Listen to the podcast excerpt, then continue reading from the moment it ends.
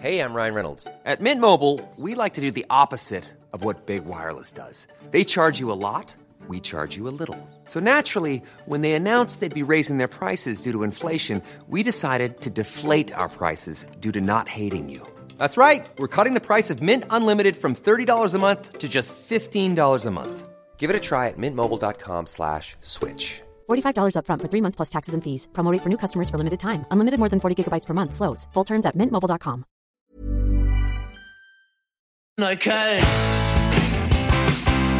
Sei doch meine Königin. Rixdorf Royal, der Neukölln-Podcast mit Jenny Mansch. Hallo und herzlich willkommen zu einer neuen Folge von Rixdorf Royal, eurem Podcast aus Neukölln. Heute ganz verschwiegen, nur du und ich. Ich habe mir heute keine Gäste eingeladen, die sind alle im Weihnachtsstress und äh, haben keine Zeit. Das gibt mir aber die wunderbare Gelegenheit, euch ein bisschen was darüber zu erzählen, wie die Neuköllner Bausubstanz dazu beiträgt, dass sich die Leute besser kennenlernen. Man lernt seine Nachbarn kennen, von allen Seiten, die guten und die schlechten Seiten. Und das ganze soziale Miteinander wird doch deutlich dadurch geprägt, dass zum Beispiel wie bei mir viele Wände aus Kriegszeiten dastehen wenn sie noch stehen.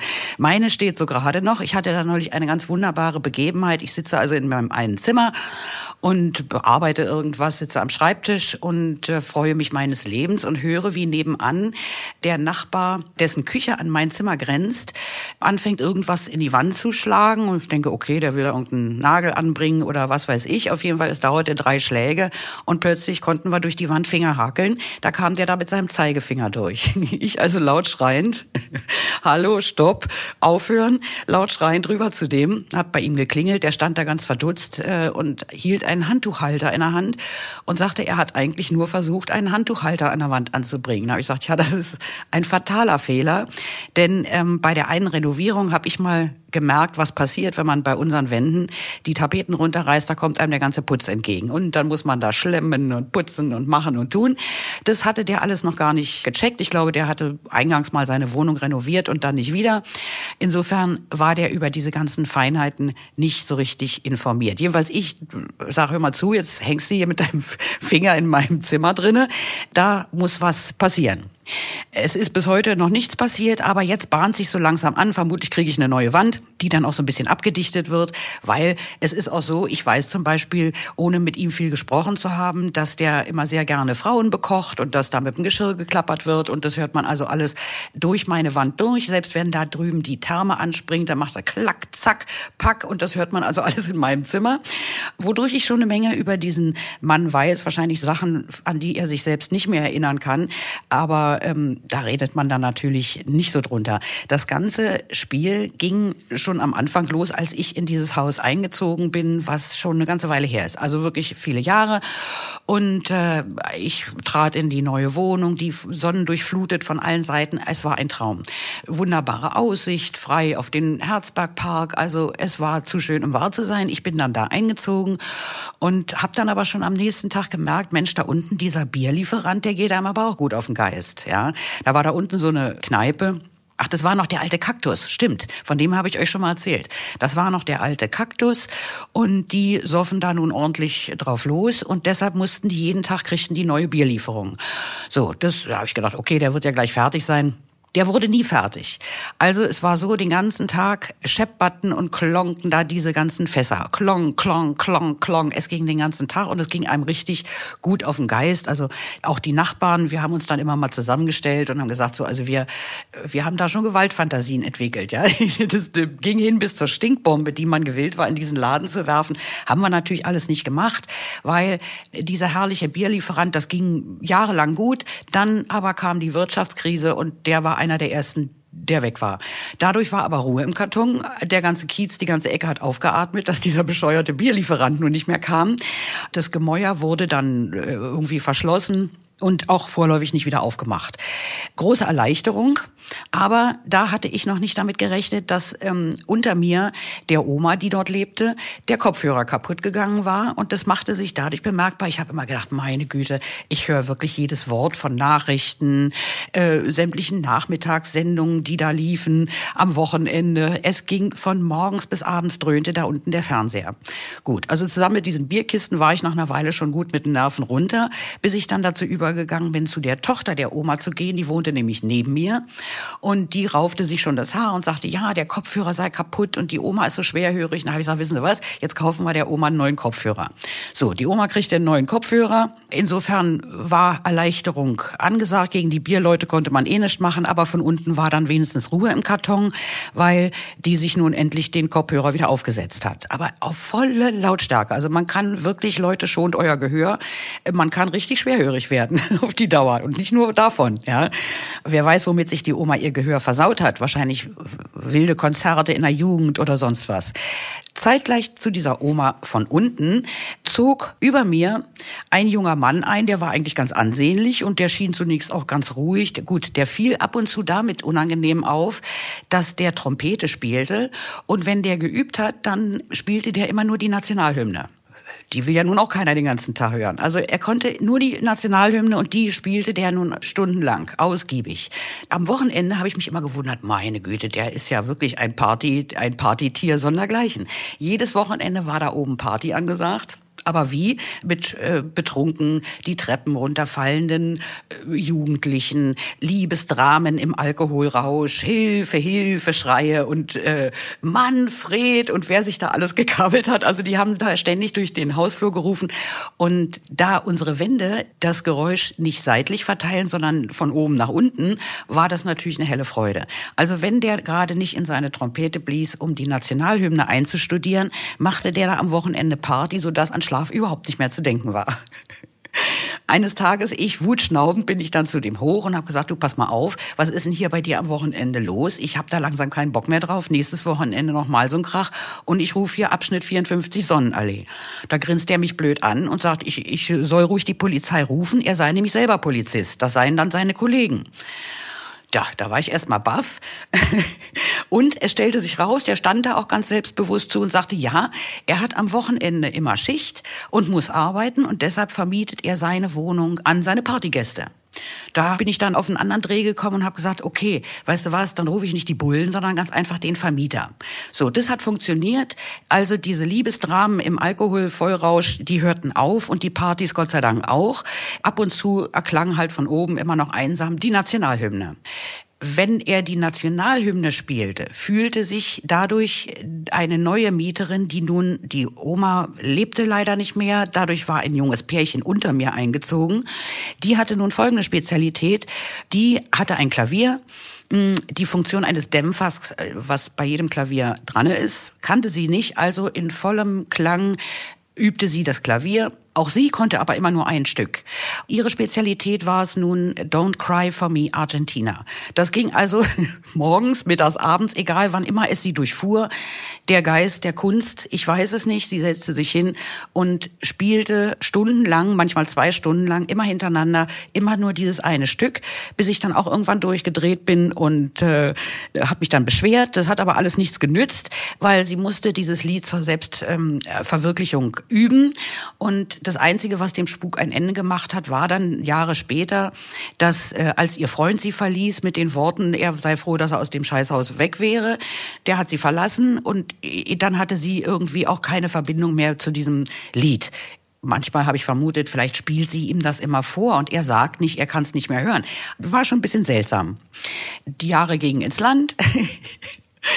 Über mir der Polizist, der hat sich irgendwo eine andere Wohnung gesucht, um die weiter zu vermieten. Vielleicht hat ihm das dann nicht mehr so gut gefallen und sein Nebenverdienst fiel weg. Jedenfalls, der zog aus und einzog ein ausgesprochen geräuschvoller Junkie, muss man leider sagen. Den, ab und zu habe ich den immer vor Rewe sitzen sehen. Der hatte einen kleinen Hund und das war so einer, hm, also ich glaube, der war in einem Einfamilienhaus von Mama und Papa aufgewachsen, weil das war so ein typischer Hackentreter, wenn ihr versteht, was ich damit meine. Leute, die ohne Hausschuhe, meistens nur auf Socken, laufen, dann gibt's ja die, die vorne sanft auf dem Ballen auftreten und dann gibt's aber die Fersentreter. Und so einer war er und der stampfte also durch die Wohnung, es war nicht auszuhalten und dadurch, dass der nun auch stets äh, von innerer Unruhe durch seine Erkrankung geplagt war, war also der Hund noch das ruhigste da oben. Der trappelte ihm immer hinterher. Ich habe immer gemerkt, dass eigentlich müsste der dem die Nägel schneiden. Aber das hat er auch alles nicht mehr auf die Reihe gekriegt. Und äh, da hatte ich dann nun also diese Freude. Und das ging auch ewig und drei Tage, bis dann die Erlösung kam, wie ich dachte, nämlich eine Familie, die vorher im dritten wohnten, zogen oben hin. Der Junkie war irgendwie fertig mit der Bereifung, der konnte auch die Miete nicht mehr zahlen und zog weg. Daraufhin zog eine junge Familie da über mir ein und da ist alles super, nur dass die mit einem geplagt sind, einem sogenannten Nesthocker. Also ein 30-Jähriger, der, der sie zu Hause nicht auszieht und die Mutter denkt, er macht es ihr zuliebe, um sie nicht zu verlassen. Sie knirscht inzwischen mit den Zähnen und wartet eigentlich darauf, dass der nun mal sagt, er zieht aus. Aber er sagt immer, nein, das kann ich dir ja nicht antun. So, und beide trauen sich nicht die Wahrheit zu sagen. Die, Mutter will nicht sagen, du pass mal auf, ich bin eigentlich ganz froh, wenn er langsam ausziehst. Also ich habe ihr neulich gesagt, du, ich glaube nicht, dass der das für dich macht, der macht das für sich. Warum auch immer. Also er wohnt mit 30 noch bei Mutti, aber war von dem Gedanken, nicht nur von dem Gedanken beseelt, eine Band zu gründen oder ein vollwertiger Musiker auf allen möglichen Instrumenten zu werden, sondern der hat es auch in die Tat umgesetzt. So viel muss man sagen. Er war wirklich sehr, sehr ehrgeizig und zielstrebig und ließ mich nun daran teilhaben, weil sein Zimmer über meinem Schlafzimmer war, wie er sich abwechselnd die Kunst des Schlagzeugspielens beigebracht hat, dann äh, auch irgendein Blasinstrument, wobei ich da immer vermutet habe, das macht der Synthesizer, Schlagzeug, den Bass hat er gerne mal eingestöpselt und auch ab und zu ist er dann auch mal hier Rage Against the Machine mäßig auf der Gitarre abgegangen. Und das aber mit Verstärker und so richtig schön. Das war natürlich ganz wunderbar. Jedes Mal, wenn ich mich irgendwie hinlegen wollte oder irgendwas, brach da oben die Hölle los. Das habe ich dann äh, ziemlich schnell beendet, weil inzwischen so nach einigen Jahren wird man ja auch ein bisschen selbstbewusster und geht dann auf die Menschen zu, weil man ja auch weiß, man lernt sie dadurch besser kennen. Ich also zu dem jungen Mann hoch und habe gesagt, du pass mal auf, Alter, so geht es nicht. Du machst dir jetzt entweder einen Kopfhörer, stöpselst du ein, oder du suchst dir wie jeder anständige Rock'n'Roller gefälligst einen Probenraum. So, daraufhin sagt er zu mir, nein, also einen Kopfhörer könne er nicht vertragen, davon bekäme er Kopfschmerzen und ein Proberaum sei ihm zu teuer. Da habe ich gesagt, na ja, also ich will nur mal als ehemalige Musikjournalistin dir einen kleinen Rat geben. Es gibt so ziemlich nichts Uncooleres, als bei Mutti im Schlafzimmer zu sitzen und Schlagzeug zu üben. Oder hier einen auf Bass-Rock'n'Roller zu machen hat er dann auch keinen Bock zu diskutieren. Er setzte dazu nämlich an. Er sagt, weißt du was, der Krawall muss aufhören, Schnauze voll. Ich habe ihm noch das Kompliment gemacht, du spielst unheimlich gut. Und man konnte auch wirklich den Fortschritt seiner Bemühungen äh, mit anhören. Und das habe ich ihm auch gesagt, aber nützte alles nichts. Am nächsten Tag hatte ich einen zehnseitigen DIN A4-Brief in wirrer Handschrift, in dem mir begründet wurde, warum es für ihn doch essentiell für sein Seelenleben wichtig ist, dass er ohne Kopfhörer und so laut wie es geht spielt. So, davon habe ich ungefähr fünf Zeilen gelesen. Dann habe ich gedacht, nein, also so ein Psychoscheiß habe ich jetzt keinen Bock. Habe das Ganze weggeschmissen und habe mich dann aber an der Tatsache erfreuen dürfen, dass er es doch verstanden hatte. Und bis auf so ein paar Ausfälle, die habe ich ihm natürlich gegönnt, hat er sich dann seinen Kopfhörer aufgesetzt. Ja, der kleine Nesthocker. Was mit dem jetzt werden soll, weiß ich auch nicht. Also eine Band scheint er nicht gefunden zu haben. Aber naja, wenn es denn der Wahrheitsfindung dient, der übte wahrscheinlich bis länger als wir da alle wohnen wohnen. Und das war so die schlimmste Phase und danach nach all diesen herrlichen Leuten, die ich äh, durch meine dünnen Kriegswände kennenlernen durfte, die Kette nahm dann ein Ende, weil dann kamen die Hipster und seitdem ist eigentlich Ruhe im Karton. Fast zumindestens, weil neulich musste ich noch mal ins Nachbarhaus, da flippte auch einer aus, der war im vierten Stock und es war Wahnsinn. Diese Wände durfte man sich dann aus eigener Anschauung, habe ich mir das angeguckt, was ist eigentlich in diesen Wänden drinne und da wurde mir dann auch fachkundig vom Vermieter erklärt, das ist Kriegsschutt. So, aber nur ganz wenig. Also nur ein bisschen Kriegsschutt und deshalb sind die Wände wahnsinnig dünn und äh, deswegen hat man die Chance in Neukölln zu so einem großen sozialen Zusammenhalt zu kommen, der, wenn man sich nicht gerade auf die Mütze haut wegen Geräuschentwicklung, dann kann das durchaus langfristige Folgen für seinen Freundeskreis haben, weil äh, einem entgeht da gar nichts. Es gab zwischendurch dann auch noch eine Familie, da prügelten sich Mutter und Tochter immer ganz furchtbar. Die zogen dann aber auch unter lautem Getöse aus. Wie man dann aber nachher feststellen musste, hatten Mutter und Tochter es wirklich geschafft, mittels roher Gewalt die ganze Wohnung zu demolieren. Wir haben uns die alle angeguckt anschließend und standen erstaunt davor. Und wir haben alle gehofft, dass sich natürlich irgendeine soziale Institution dieses armen Pärchens annimmt. Und was mir jetzt heutzutage noch geblieben ist, damit kann ich gut leben, weil im Haus ist es jetzt eigentlich äh, ziemlich ruhig. Gegenüber gab's neulich noch mal, da dröhnten da die Wände mitten in der Nacht. Ich denke, na nu, was ist denn da los? Gucke mal aus dem Fenster und da bot sich mir dann doch ein Anblick, da habe ich gedacht, na gut, also das lasse ich mir jetzt gefallen.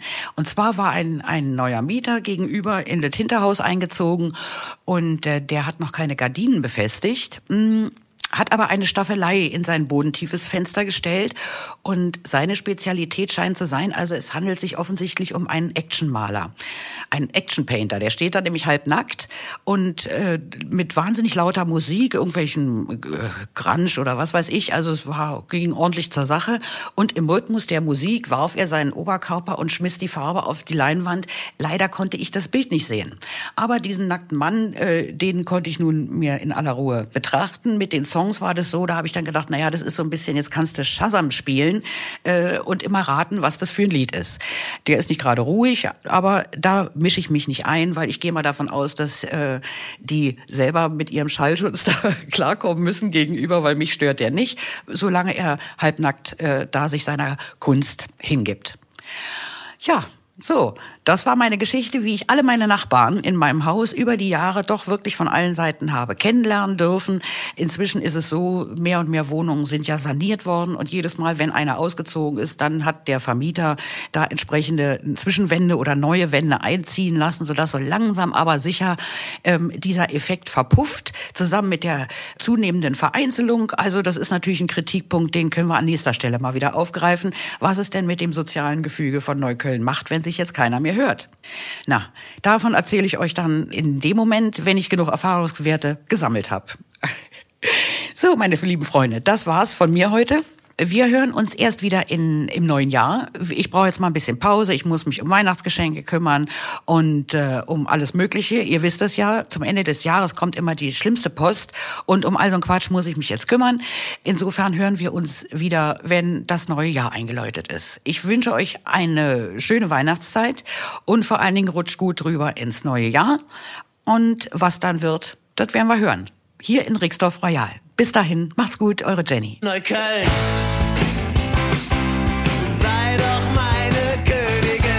Rixdorf Royal. Eine Produktion der Podcast 1 GmbH.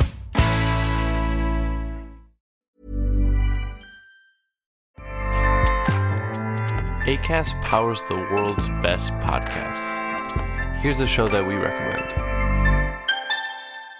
Winning is an everyday mindset, and we're here to help. I'm Craig Robinson. Join me and Coach John Calipari for Ways to Win.